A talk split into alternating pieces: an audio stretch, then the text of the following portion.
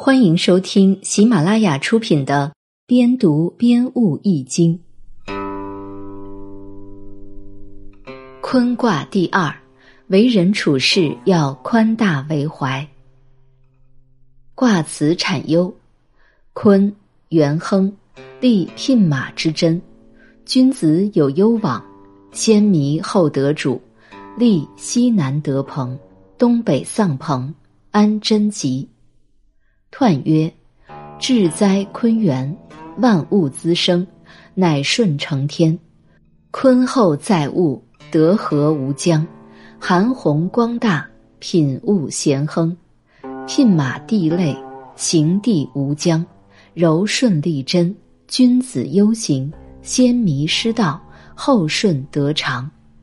西南得朋，乃与类行；东北丧朋，乃终有庆。安贞之吉，应地无疆。象曰：地势坤，君子以厚德载物。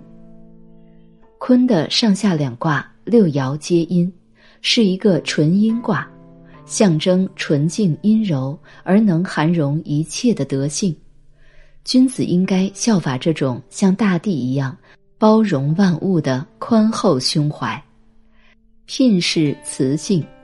在这里可引申为母性，真是站问，忧是所，忧行是有所作为、有志向的意思。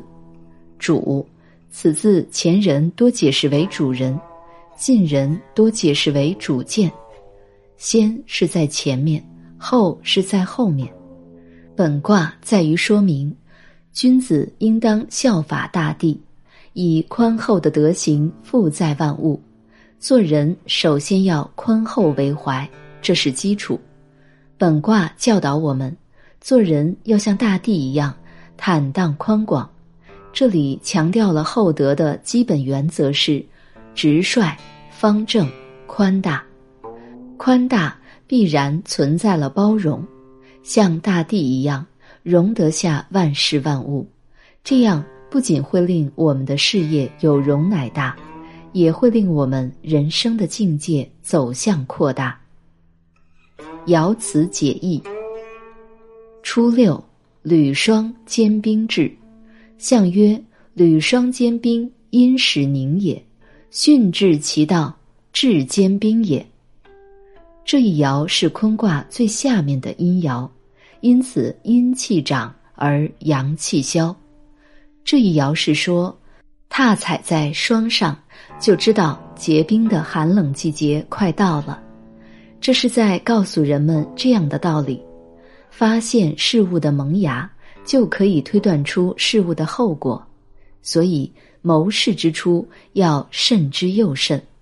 另外，此爻还有防微杜渐之意。我们来看下一句：六二，直方大。不习无不利，象曰：六二之动，直以方也；不习无不利，地道光也。六二的爻位阴居阴位，位于下卦之中，居中得正，非常吉利。这一爻是说，在阴柔上升的第二阶段，立位正直，居体端方，胸襟宽广，包容万物。从胃、体、用三方面保持自然品质，这样虽然不习，也无不获利。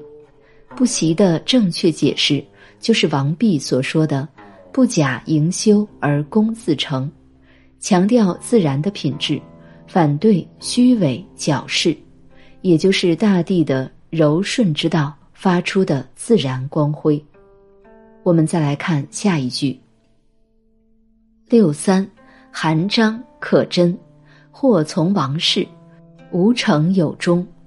象曰：韩章可贞，以时发也；或从王室，至光大也。这爻处在下卦的最高位，是奇数的阳位。阴爻处在阳位，不吉，所以说无成。这一爻说的是将自己的才华收敛起来，才可得到吉庆。如果去为君王做事，是没有什么成就的。只有谨慎从事，才能守其中。我们再来看下一句：六四阔囊，无咎无欲。象曰：阔囊无咎，甚不害也。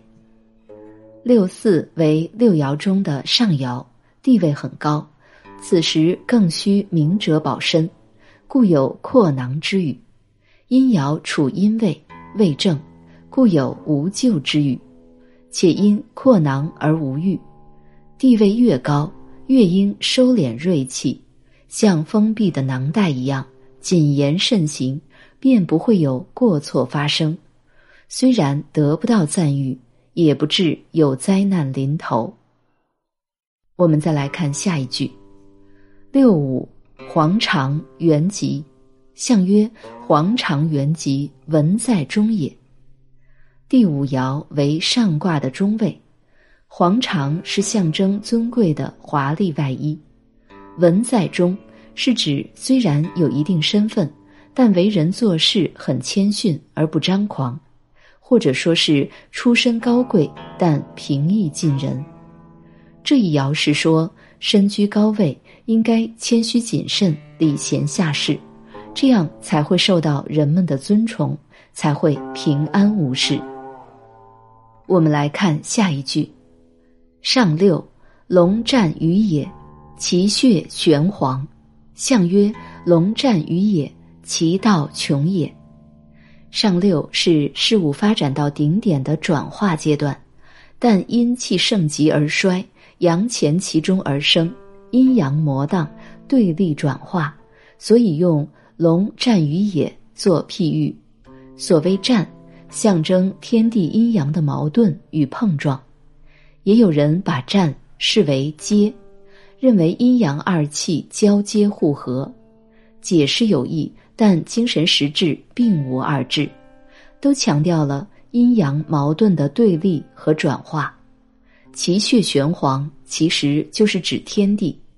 古人说：“天地玄黄，宇宙洪荒。”以血色喻天玄地黄，天地为阴阳和合，所以能产生万物，后在不偏。我们再来看最后一句：“用六。”利永贞，象曰：用六永贞，以大中也。在六十四卦中，只有乾卦与坤卦会多出用九和用六，因为两卦分别是纯阳和纯阴卦。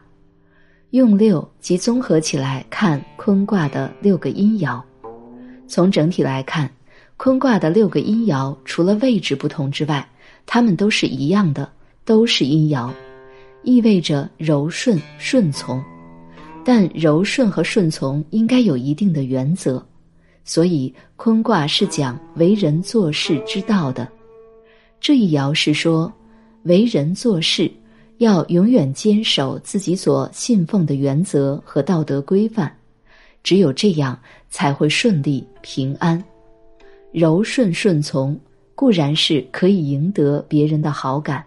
但是不讲原则的盲从，也会招惹是非和祸事。